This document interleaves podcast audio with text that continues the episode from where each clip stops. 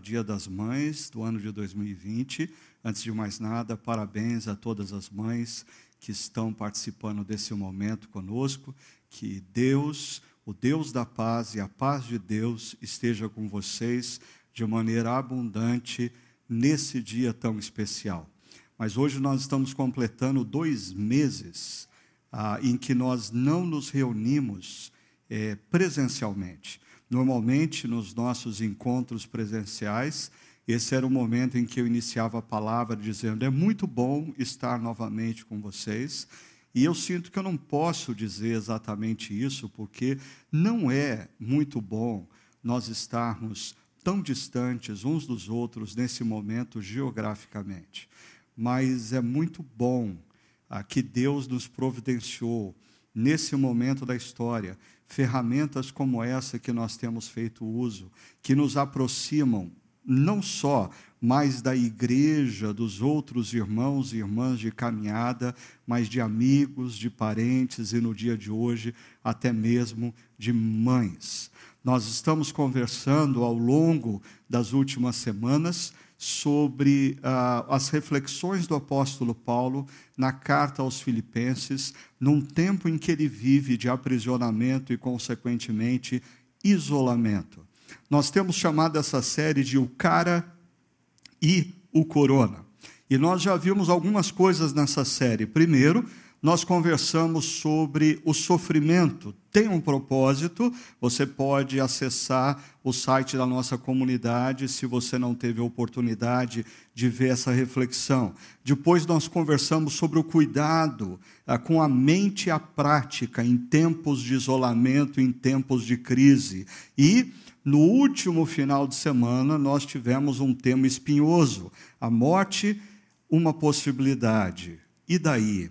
Eu, eu queria apenas lembrar você que nessa série nós estamos interagindo com você que está participando e você pode, ah, através do nosso site, chácara.org barra série, participar escolhendo o próximo tema. Ah, toda semana nós damos uma olhada qual que é o tema mais votado que ainda não foi tratado e incluímos na nossa reflexão. Além disso, ah, todos os nossos podcasts que normalmente saem às quintas-feiras, ah, eles são baseados na reflexão da semana anterior. Então você pode ter não só um aprofundamento de alguns temas, mas se você ah, tem alguma dúvida sobre a reflexão que nós vamos fazer, você também pode entrar no chakra.org barra talk, T-A-L-K, talk, uh, e colocar a sua dúvida ali. E nós vamos, então, tentar respondê-la no nosso podcast. Uh, hoje, o nosso tema é esse que você está vendo aí: contentamento, uma decisão do coração. E eu queria voltar para o ano de 2019 e lembrar para vocês como ah, o tema felicidade esteve ah, em voga no ano de 2019. Eu me lembro de conversando com a minha filha mais nova, Lígia, ah, que estuda lá na USP em São Paulo, ela comentando comigo, pai, eu nunca ah, vi tantas pessoas conversando sobre felicidade, sobre busca da felicidade, sobre caminhos para a felicidade, como nos tempos atuais, no caso, no final do ano passado, de 2019. Tanto que ah, esse professor da Harvard, Shaw Achor, ele ah, havia escrito um livro em 2010. Esse livro se tornou best-seller o ano passado, O Jeito Harvard de Ser Feliz. Ah, e Mário Sérgio Cortella, ah, Leandro Carnal, Luiz Felipe Pondé entraram na onda e fizeram um debate. Como fruto desse debate, ah, lançaram esse livro também, Felicidade, Modos de usar. Todo mundo pensando em felicidade, felicidade, felicidade, e de repente nós somos atropelados por essa pandemia da Covid-19. Ah, como consequência, nós começamos dia após dia a assistir o acréscimo do número de contaminados e de mortes ah, nós fomos submetidos a um isolamento, a um distanciamento social dos nossos amigos e entes queridos, a economia entrou em recessão e crise, ah, e se não bastasse tudo isso para nós brasileiros, também se instalou uma crise política no Brasil, uma crise entre os nossos poderes. Bem, ah, diante de tudo isso, eu acho que nem Felipe ah, ah, Pondé, nem Karnal, nem Cortella é capaz de nos ensinar o caminho da felicidade em meio a tanta adversidade, em meio a tantas notícias ruins que nós estamos recebendo dia após dia. Por isso, eu acho que nós precisamos voltar 20 séculos e observar o que o apóstolo Paulo, preso, consequentemente isolado também socialmente, de queridos, de amigos, de, de companheiros uh, de jornada. Ele escreve dizendo: Aprendi o segredo de viver contente em toda e qualquer situação. E aí eu diria para você o seguinte: se Paulo diz ter descoberto o segredo, uh, eu quero aprender qual que é esse segredo, porque Paulo ele se encontra ah, em aprisionamento, ele se encontra isolado dos seus principais amigos, e se não bastasse isso, ele recebe notícias constantes de que outros pregadores, aproveitadores, utilitaristas estão semeando outros evangelhos ah, entre as igrejas que ele havia plantado e estão, inclusive, usufruindo de benefícios financeiros de pessoas que buscam a Deus eh, com todo o coração sincero. E mais, alguns líderes de algumas igrejas que tinham algumas diferenças com o apóstolo Paulo eh, começam, aproveitam a situação para falar mal dele, para divulgar calúnias acerca dele. Então, Paulo está preso, ele está isolado dos seus amigos, ele está vendo todas essas dificuldades acontecendo em igrejas que ele havia plantado e com pessoas, irmãos e irmãs de caminhada que ele gostava, e ele não pode fazer absolutamente nada, e mesmo assim, na carta aos Filipenses, ele insiste em dizer: olha só, finalmente, meus irmãos, alegrem-se no Senhor. Se não bastasse isso, no capítulo 4, verso 4, Paulo insiste: alegrem-se sempre no Senhor. E eh, ele diz novamente: direi, alegrem-se. De onde vem todo esse poder? De onde vem como diriam, ah, fora do contexto da espiritualidade cristã, de onde vem toda essa energia positiva do apóstolo Paulo em meio às adversidades, ele não apenas ah, desfrutar de contentamento interior, como também desafiar outros a se alegrar, outros a experimentarem o contentamento, apesar das adversidades.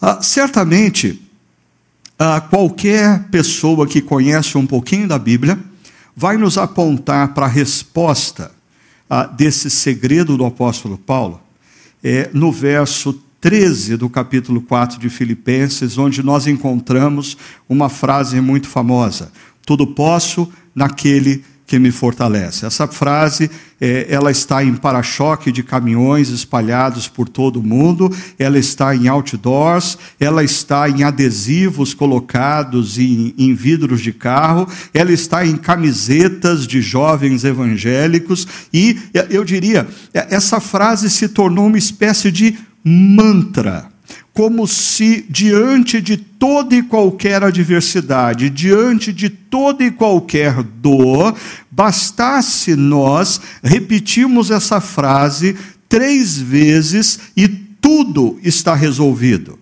Ah, eu, eu acho que essa frase é uma daquelas ah, é um daqueles clássicos exemplos de texto fora de contexto. Ah, Paulo não está falando aqui de uma experiência mística. Ele está vivendo uma adversidade e ele entra em oração na presença de Deus e Deus derrama sobre ele um poder que faz com que, apesar das circunstâncias, tudo se torne ok. Ah, Paulo não está falando aqui de psicologia positiva. Ele não está falando aqui de neurolinguística. Ah, repita essa frase três vezes toda manhã, três vezes ao longo do dia, três vezes antes de dormir, e você vai experimentar contentamento apesar das adversidades. Então, eu quero, como eu fiz nas semanas anteriores, convidar você a ir para o texto bíblico. E eu quero mostrar para você a estrutura desse texto bíblico. Ah, eu queria partir do, do centro aqui, que é essa frase que nós acabamos de mencionar: tudo posso naquele que me fortalece. O que, que isso significa dentro do contexto de Filipenses 4? Bom, eu vou começar pelo verso 10.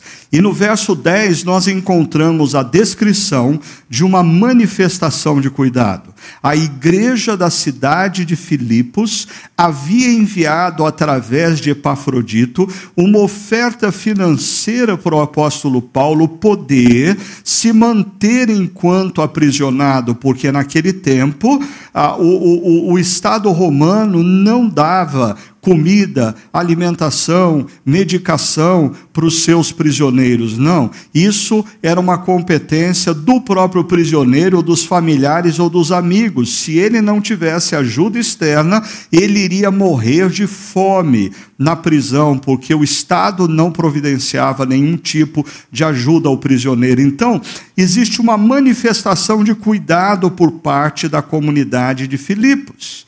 Aí, diante da manifestação de cuidado, o apóstolo Paulo vai nos dizer uma verdade e duas lições. Duas lições que ele aprendeu. Eu já volto nisso. Aí ele vai fazer menção desse verso clássico: tudo posso naquele que me fortalece. Em seguida, conectado a essa manifestação de cuidado que ele já disse anterior, anteriormente, ele vai fazer menção que os irmãos e irmãs da cidade de Filipos já haviam no passado manifestado cuidado para com ele, ou seja, ele traz à sua memória o que esses irmãos já fizeram no passado, e a gente falou há três semanas atrás da importância, no momento de oração, de nós nos lembrarmos dos atos de Deus no passado e exercitarmos ao nosso coração a gratidão. Aqui a gente tem um, um, um outra, uma outra aplicação para a gratidão. É, nós precisamos sempre nos lembrar no passado ah, e ponderar o que pessoas queridas já fizeram por nós. Existe um perigo muito grande e por isso eu uso a palavra saldo. Eu sempre falo que os nossos relacionamentos nós construímos muitas vezes essas relações sem saldo se a pessoa pisou na bola com a gente é, é, ontem ou na semana passada, nós simplesmente não consideramos todas as atitudes e, e, e, e, ações de carinho, de cuidado, de interesse que elas demonstraram no passado. Os nossos relacionamentos têm se tornado descartáveis porque nós não trabalhamos na nossa mente, no nosso coração, uma gratidão a partir do todo da história, da história maior, e não pelo último ato da pessoa. E por fim, Paulo vai trazer algo muito interessante para a gente. Ah, ele diz que todas essas manifestações de interesse, de cuidado, de carinho para com outros, sobem a Deus como adoração, sobem a Deus como louvor.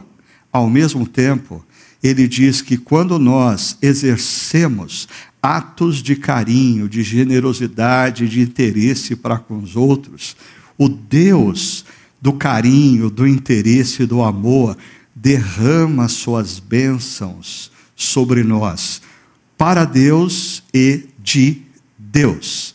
Deixa eu então ir para o verso 10 e começar a trabalhar com vocês essa proposta de que o contentamento é uma construção, o contentamento não é um sentimento, o contentamento não é uma circunstância, o contentamento é uma construção a partir do coração. Vamos para o verso 10, quando Paulo fala da manifestação de cuidado, olha só o que ele diz no verso 10: Alegro-me grandemente no Senhor, porque finalmente vocês renovaram o seu interesse por mim.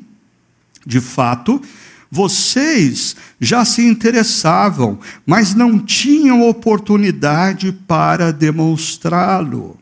Ah, Deixa eu pontuar para você duas importantes lições que nós encontramos aqui nesse texto. A primeira delas é que atitudes de interesse, cuidado e carinho potencializam o contentamento.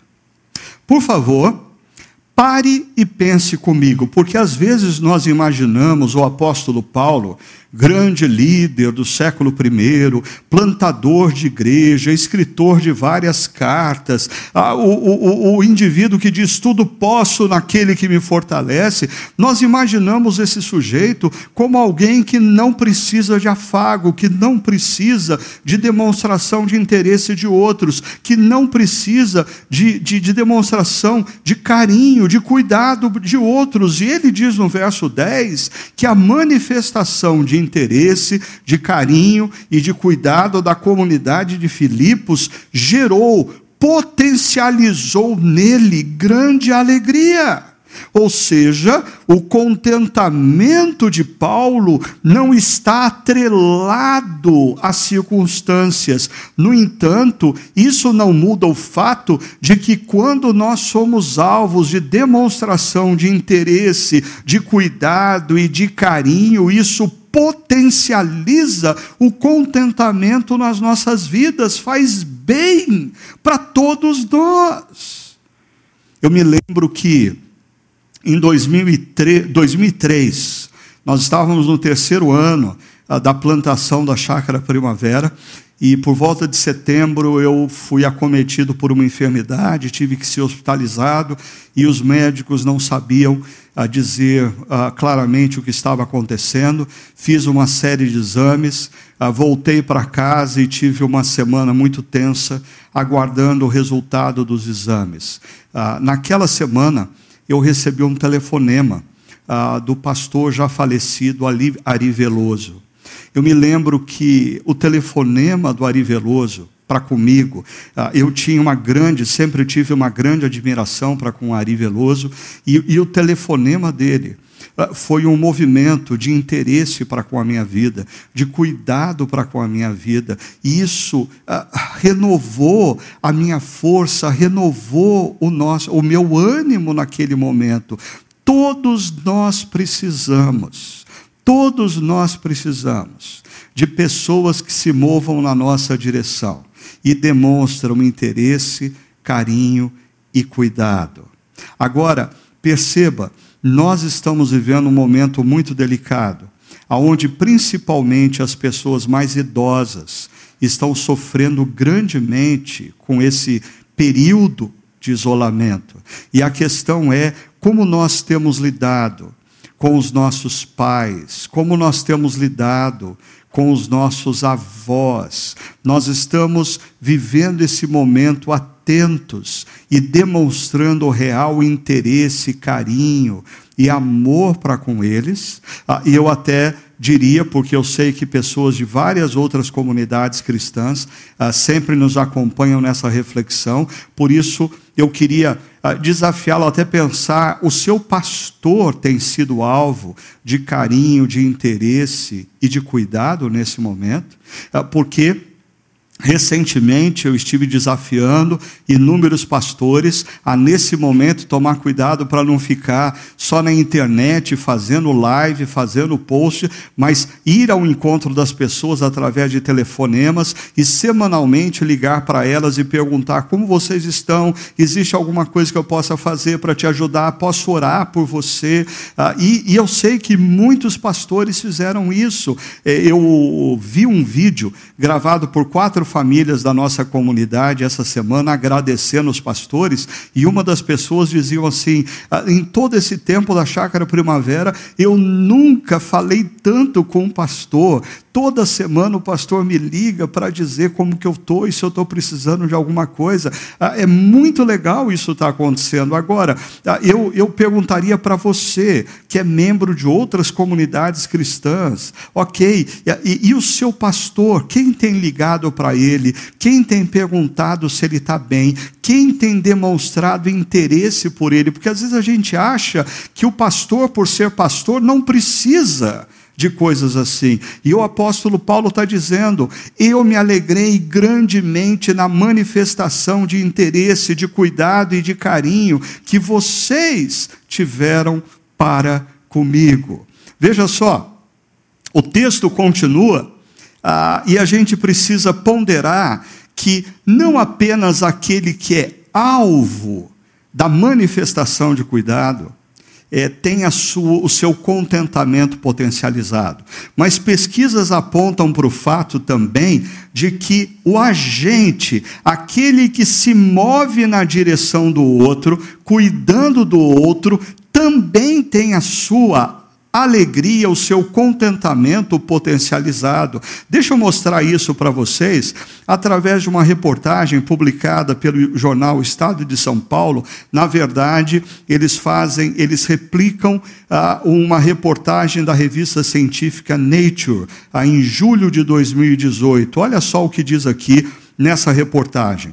A psicologia já tinha sugerido que o motivo para o contentamento altruísta e o aumento que a felicidade, que a felicidade provoca. No entanto, não oferecia um entendimento do mecanismo dos processos neurais que as vinculam. Ou seja, a psicologia já tinha percebido a relação entre generosidade e felicidade, mas não tinha uma base científica para provar. Aí o texto continua dizendo através de imagens de ressonância magnética, foi possível descobrir que as decisões generosas envolviam mais a área cerebral conhecida como junção temporo-parietal e modulavam a conectividade entre essa região e o núcleo estriado relacionado com a mudança na felicidade. Ou seja, essa pesquisa, ela conecta atos de generosidade a ao contentamento, pessoas generosas, pessoas que se dedicam a outros, pessoas que têm atitudes de interesse, de cuidado, de amor para com outros, são pessoas mais contentes, mais felizes, consequentemente, pessoas que ficam aguardando sempre receber, sempre ser alvo da generosidade, do cuidado, do interesse, tendem a serem pessoas mais infelizes. Mas uma segunda lição que eu queria pontuar para vocês aqui desse verso é que tempos de adversidade são janelas para manifestação desse interesse, desse cuidado e desse carinho. Porque Paulo diz: de fato, vocês já se interessavam, mas não tinham oportunidade para demonstrá-lo. E a pandemia que nós estamos vivendo abriu janelas de oportunidades para a gente manifestar interesse aos nossos mestres, aos nossos mentores, aos nossos pais, aos nossos avós, aos nossos amigos e assim por diante. Ah, essa semana, nós é, preparamos uma, uma surpresa para os nossos pastores da nossa equipe ah, aqui da Chácara ah, Primavera. É, no sábado pela manhã, todos eles receberam uma cesta de café de uma, da manhã é, com um cartão, agradecendo a eles o cuidado que eles têm tido para com as nossas vidas. Por quê? Porque porque eles têm demonstrado interesse, cuidado e carinho para com todos nós. Mas nós queríamos também, como igreja, demonstrar por eles esse cuidado, esse interesse, esse carinho. E foi interessante porque, sem nós planejarmos, simultaneamente, uma, quatro famílias da nossa comunidade gravaram um vídeo e enviaram para os pastores, agradecendo a eles todo o empenho, todo o carinho, todo o interesse que eles vêm demonstrando. Perceba, manifestações de interesse e de cuidado potencializam o contentamento, tanto em quem recebe, como no agente da ação. Versos 11 e 12. Ah, Paulo vai falar de uma verdade à luz disso e vai nos mostrar duas lições. Olha o que o texto diz. Paulo diz: Aprendi a adaptar-me a toda e qualquer circunstância, sei o que é passar necessidade e sei o que é ter fartura. Perceba a repetição do verbo aprender. Aprendi o segredo de viver contente em toda e qualquer situação, seja bem alimentado, seja com fome, tendo muito ou passado necessidade. Vamos à verdade. A verdade que eu creio que esse texto está aqui nos apresentando é que atitudes interiores, elas são construídas, elas são aprendidas. Deixe-me falar um pouquinho mais sobre isso, porque ah, eu, eu acho que existe, dentre inúmeras disfunções eh, na nossa teologia evangélica brasileira, eu às vezes percebo pessoas lidando com a questão da transformação da sua vida, das suas atitudes em algumas áreas, ah, de maneira, de maneira meio fatalista, meio ah, ah, mais ou menos assim: bom, se Deus quer que eu ame aquela pessoa, que Ele faça eu amar como se a obra fosse de Deus. E é interessante que Paulo está apontando aqui para o fato de que existem coisas que ao longo da vida ele teve que aprender. E o termo aqui aprender ah, não é conceitual, mas é prático, dinâmico. Em outras palavras, Paulo está dizendo que existem atitudes interiores, disposições interiores, que só mudam quando a gente abre a nossa mente para o aprendizado e passa a exercitar esse aprendizado através de ações e atitudes práticas. E olha só, ah, essa disfunção que eu disse que existe, ela tem dois lados, né? Existem aqueles que vivem esperando que a sua transformação vai se dar através de uma experiência mística. Eu diria, é muito fácil viver o cristianismo assim, se isso fosse possível. Eu entro na presença de Deus, eu clamo a Deus e eu peço para ele me mudar e de repente, puf, eu mudo eu passo a ser uma pessoa mais carinhosa, eu passo a ser uma pessoa mais atenta, eu passo a cuidar mais daqueles que me cercam, eu passo a gostar mais da palavra de Deus e não do pecado, eu, eu passo a gostar mais da oração. Ah, ou seja, existem pessoas que acham que acontece assim. Existe o outro extremo. Pessoas que vivem uma espiritualidade cristã disfuncional que tem muito mais a ver com humanismo cristão, ou tem muito mais a ver com psicologia positiva do que com espiritualidade cristã, porque eles acham que tudo depende deles. Ou seja, se eles tiverem determinação suficiente, o pior ainda, quando eles começam a dizer, porque a força está em você, basta você colocar essa força para fora através das suas atitudes. São dois extremos, e esse texto aponta para uma verdade que eu tenho procurado salientar nos últimos anos aqui na Chácara Primavera, que é a cocriação. É a cocriação. Ah, existem existem áreas da nossa vida em que nós precisamos de mudança. Deus espera de nós atitudes coerentes a essa mudança. E na medida em que nós construirmos essas atitudes, interiores e exteriores, Deus nos potencializa, Deus nos capacita. Deixa eu mostrar isso indo para o clássico verso: tudo posso naquele que me fortalece. Ah, o verbo traduzido aqui por posso, ah, ele, ele pode ser equivocadamente ah, interpretado como poder, autoridade. Deus me dá todo o poder como sinônimo de autoridade. Mas existe um verbo grego que é designado para poder e autoridade, e esse verbo que aqui é traduzido não é esse verbo do poder e de autoridade. Esse verbo traduzido por posso tem a ver com ser potencializado, ser capacitado para realização de algo. Ou seja, na medida em que eu percebo que eu preciso crescer numa área, que eu preciso mudar numa área, eu preciso ter atitudes coerentes a esse mover, e o texto está dizendo que Deus vai me potencializar, Deus vai me capacitar, mas Ele não vai fazer a mudança sem a minha participação.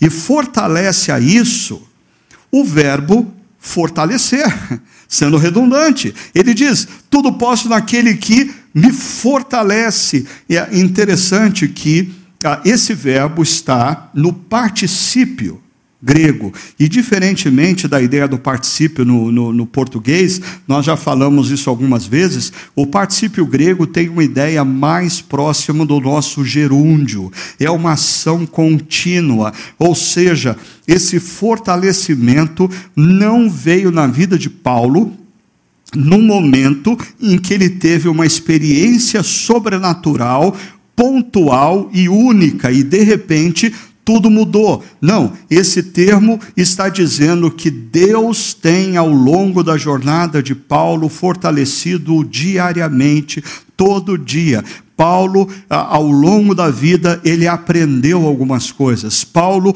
ao longo da vida, ele percebeu que precisava mudar em alguns aspectos. Paulo, ao longo da vida, identificou atitudes interiores que não eram apropriadas. E ele passa então a se mover na direção da mudança. E Deus passa a capacitá-lo né, para essa mudança e diariamente, continuamente, Deus o fortalece nesse propósito. O, os engenheiros mecânicos vão entender bem o que significa esse termo fortalecer, porque a raiz desse termo aqui é o dínamo.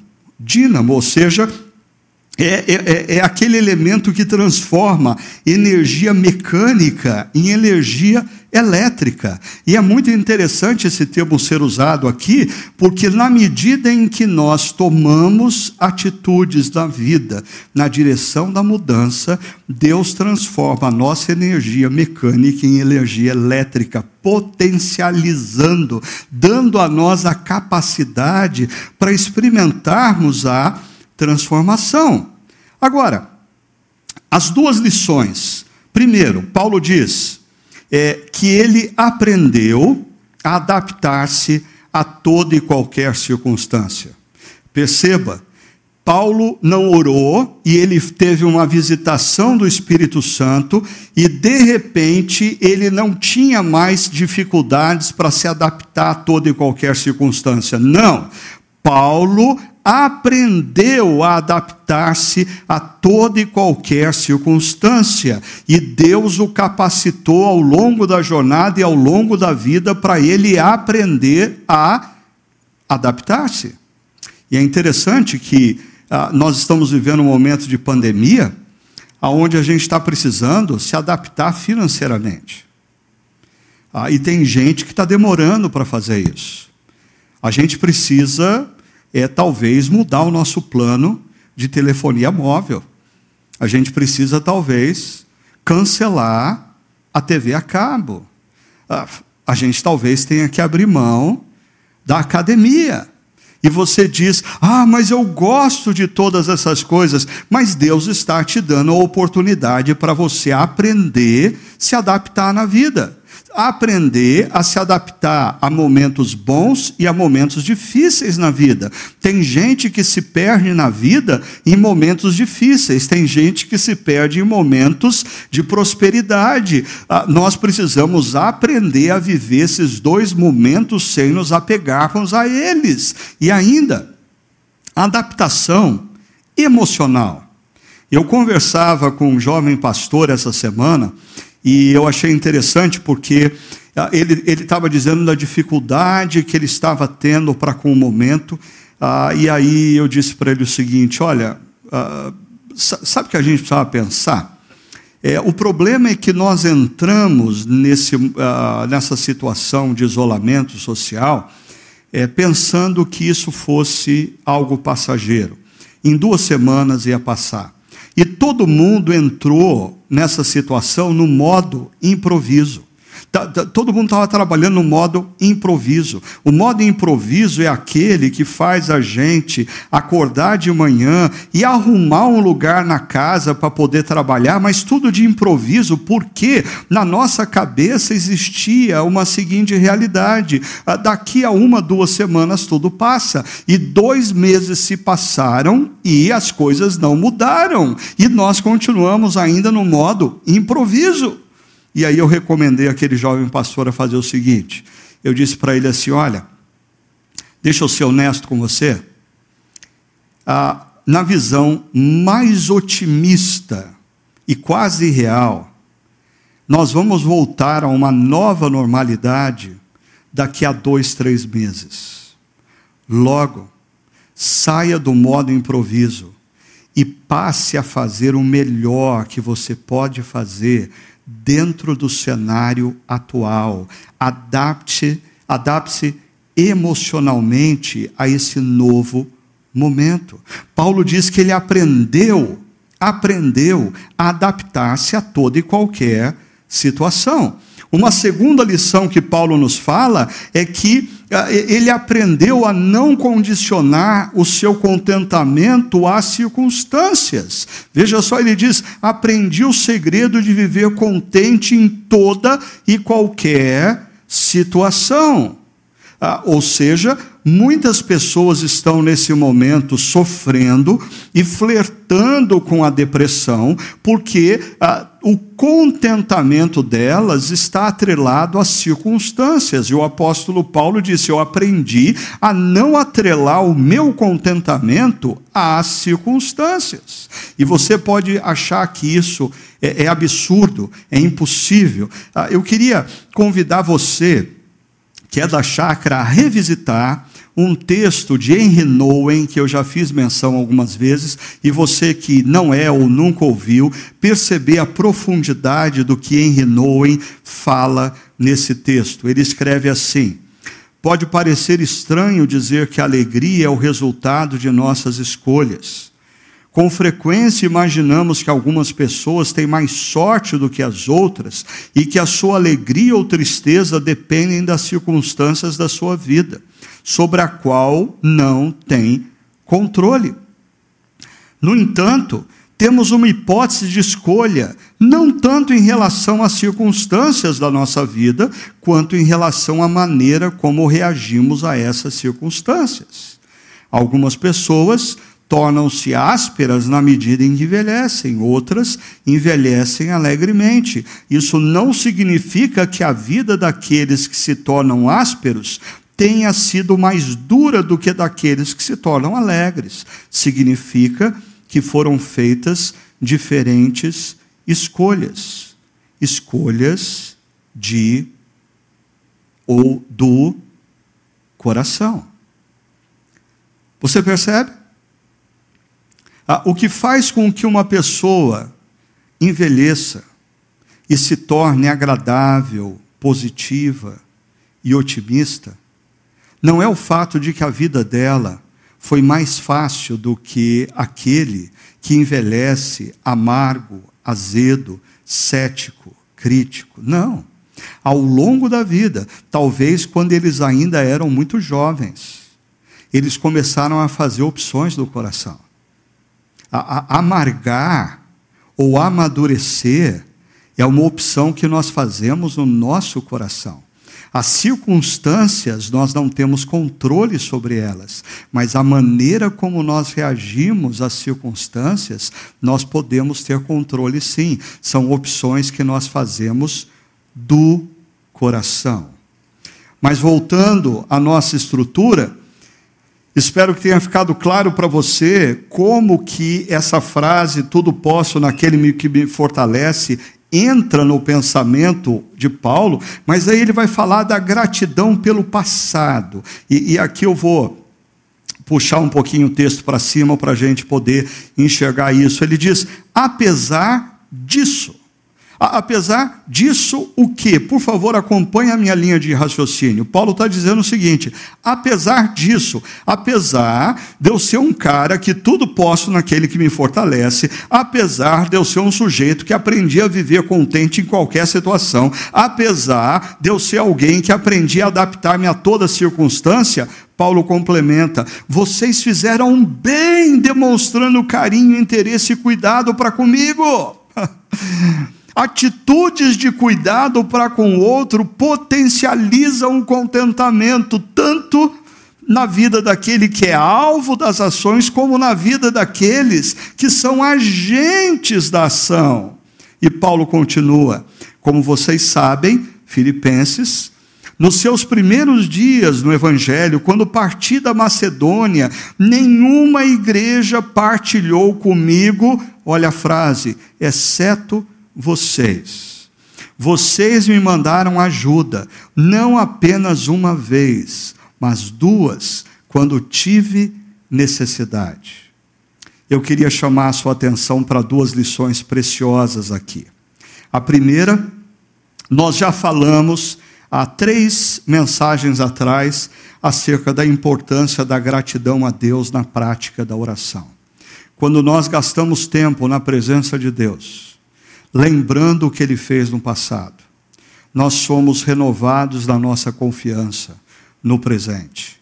Parte da nossa ansiedade é decorrente do fato de que nós não oramos, ou quando oramos, nós só temos uma lista de pedidos a Deus e nós não gastamos tempo na presença de Deus, relembrando o que ele já fez na nossa história. Agora, Interessante que o texto aqui que nós estamos estudando hoje aponta para um outro fato. A importância da gratidão a outras pessoas, considerando a história maior. Eu fico pensando, se essa ajuda da igreja de Filipos não chegasse através de Epafrodito, se a opção de Paulo seria se amargurar com a igreja de Filipos, particularmente ah, dentro do contexto maior da vida de Paulo, eu diria não, porque Paulo tinha em conta o que aqueles irmãos e irmãs já tinham feito no passado por ele, ele relembra o que aqueles irmãos fizeram por ele anos atrás. Volto a dizer para você, e eu acho que um dos ladrões do nosso contentamento, especialmente nas relações interpessoais, é essa, é, né, é essa mania de nós lidarmos com os nossos relacionamentos de maneira descartável, sempre considerando o último ato como o mais importante de todos eles. Ah, quando você, quando, como filho, passa a questionar o amor, o carinho do seu pai ou da sua mãe, por um último ato, sem considerar a história maior. Quando você despreza um amigo ou risca um amigo da sua lista de melhores amigos, porque recentemente ele não fez o que você esperava, não considerando a história maior. Quando você, como membro de uma comunidade cristã, abre mão da sua comunidade ou rompe com o seu pastor, porque o último ato dessa comunidade, o último ato desse pastor, não correspondeu à sua expectativa, desprezando tudo que foi feito por você, você está assaltando matando o próprio contentamento do seu coração, se apegando tão somente nos momentos em que as pessoas não conseguiram corresponder à sua expectativa e não exercitando o seu coração a perceber as inúmeras vezes em que pessoas demonstraram carinho e interesse por você. Mais uma vez, é uma decisão de coração se você vai se apegar no momento em que a pessoa falhou, ou você vai se apegar nas inúmeras outras vezes que a pessoa acertou. Se você vai se apegar no ato em que a pessoa te decepcionou, ou você vai nutrir e se alimentar das lembranças das inúmeras vezes que essa pessoa demonstrou interesse, carinho e cuidado para com a sua vida. E aí, o último ponto para nós encerrarmos, o apóstolo Paulo vai falar sobre essa manifestação de carinho, de interesse, de cuidado, como algo que nós fazemos para Deus ah, e algo que gera uma reação para com as nossas vidas da parte de Deus. Vamos ver primeiro a ação para Deus. Ele diz assim: Estou amplamente suprido agora que recebi de Epafrodito os donativos que vocês enviaram. Agora, perceba a frase: são uma oferta de aroma suave, um sacrifício aceitável e agradável a Deus. Ah, nós vivemos numa cultura altamente individualista, narcisista, na qual muitas pessoas estão desenvolvendo uma pseudo-espiritualidade cristã na, altamente vertical. Elas podem ler a Bíblia todo dia, elas refletem por muitas horas, elas oram a Deus, mas nas suas vidas não existe expressão de interesse, de real cuidado e real carinho para com aqueles que lhes cercam. Maridos, esposas, filhos, pais, avós, amigos, irmãos e irmãs em Cristo. O apóstolo Paulo está dizendo que quando nós nos movemos na direção de uma pessoa, em carinho, amor e consideração, isso é um ato de adoração a Deus, é um ato de culto a Deus. E isso eu acho impressionante porque a, a, nossa igreja brasileira e talvez ocidental, ela estava tão atrelada a um conceito de igreja evento, de culto ao momento que nós estamos, tínhamos aos domingos, quando nos reuníamos, e que tal nós pensarmos que Deus nos tirou de dentro dos prédios para nós o adorarmos. Deus nos tirou para fora dos nossos prédios para exercitarmos o amor para com os outros. Deus fechou as portas dos nossos templos para que cristãos e cristãs, nesse momento de dor e sofrimento, o adorem sendo empáticos para com os que sofrem, demonstrando interesse, demonstrando carinho e demonstrando amor. Mas, por outro lado, Paulo fala da ação de Deus, concluindo, ele diz: O meu Deus suprirá todas as necessidades de vocês de acordo com as suas gloriosas riquezas em Cristo Jesus.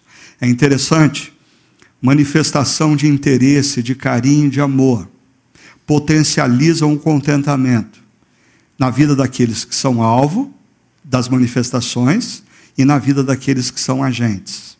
Mas a luz da relação com Deus também, quando você manifesta interesse, carinho e amor para com as pessoas, e isso envolve você dar coisas preciosas e não necessariamente dinheiro é a coisa mais preciosa que você tem.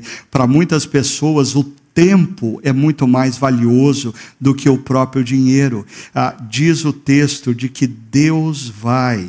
Deus vai derramar sobre você e vai cuidar também das suas necessidades. E isso, para mim, é um eco de Malaquias capítulo 3, verso 10 quando Deus fala ao seu povo no Antigo Testamento: ponham-me à prova, diz o Senhor dos Exércitos, e vejam se não vou abrir as comportas dos céus e derramar sobre vocês tantas bênçãos, tantas bênçãos, que nem terão onde guardá-las.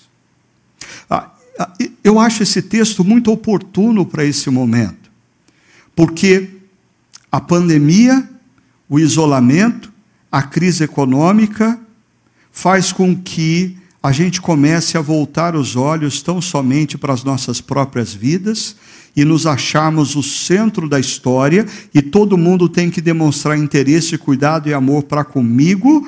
Ah, no entanto, o texto, Paulo diz que nós precisamos ah, olhar para aqueles que sofrem e demonstrar interesse, cuidado e amor para com eles, e isso envolve tempo, isso envolve dinheiro, e a promessa de Deus é que se você agir assim, vou repetir, se você agir assim, Deus diz: Vejam se não vou abrir as comportas dos céus e derramar sobre vocês tantas bênçãos que nem terão onde guardá-las.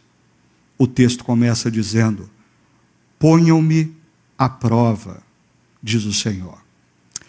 Eu quero concluir, e o nosso momento hoje de para refletir e praticar envolve a gente é, revisitar alguns pontos dessa uh, reflexão. Uh, o primeiro deles que eu queria salientar para vocês é a importância de nós manifestarmos interesse, carinho e cuidado para com pessoas. A, a minha pergunta é: você tem demonstrado real interesse, carinho e cuidado para com seus pais, seus avós, seus filhos? Tem muitos pais que estão em casa, mas eles ainda estão olhando mais para os celulares do que para os seus próprios filhos. Existem pessoas da nossa comunidade ou da sua comunidade que estão sofrendo é, existem pessoas que vivem sozinhas. Você já pensou em dar um telefonema e perguntar para elas como elas estão? Se elas precisam de alguma coisa, lembre-se: a manifestação de carinho, interesse e cuidado é potencializador, é potencializadora de contentamento na vida do que recebe e do agente. Ainda, você tem aproveitado esse momento para, juntamente com o apóstolo Paulo, aprender a adaptar-se a toda e qualquer situação. Saia do modo improviso, adapte-se. E ainda, não condicione o seu contentamento às circunstâncias. Faça opções hoje no seu coração, no seu coração, para que você envelheça na direção da maturidade e não na direção da amargura e do ressentimento. Ainda, exercite a gratidão em suas memórias. Ah, quem sabe um exercício, uma lição para essa semana seja você a revisitar os últimos 10, 20, 30 anos da sua vida e mandar mensagens de gratidão amigos que talvez não fazem parte hoje da sua caminhada, mas que no passado foram altamente importantes. Há pessoas que talvez no último ato falharam, te decepcionaram, mas quando você pensa no todo, eles mais te abençoaram do que te decepcionaram. Está na hora de você resgatar isso. E por fim, faça para Deus esse movimento. Não faça para ser observado, até porque nesse atual momento que nós estamos vivendo, não tem gente ou não deveria ter gente nas ruas para observar os, no, os nossos atos de bondade. Mas faça para Deus. Se mova na direção de pessoas que precisam de carinho, cuidado, demonstração de interesse e faça isso como adoração a Deus. Eu quero que você se lembre dessa imagem. Deus fechou os nossos templos e prédios para que nós o adorássemos, através de atos de bondade e generosidade para com os que nos cercam. E por fim, desfrute das bênçãos de Deus. Creia na promessa de Deus, do livro de Malaquias, do profeta Malaquias, que se você agir com a sua vida, com os seus recursos, tempo e dinheiro, da forma como Deus deseja que você use, não te faltará nada.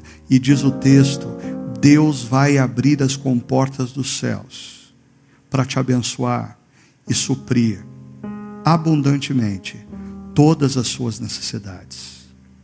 Que Deus derrame sobre o seu coração, nesse momento, o contentamento, o contentamento daquele que aprende a confiar em Deus acima de tudo e de todos. Deus o abençoe na sua caminhada.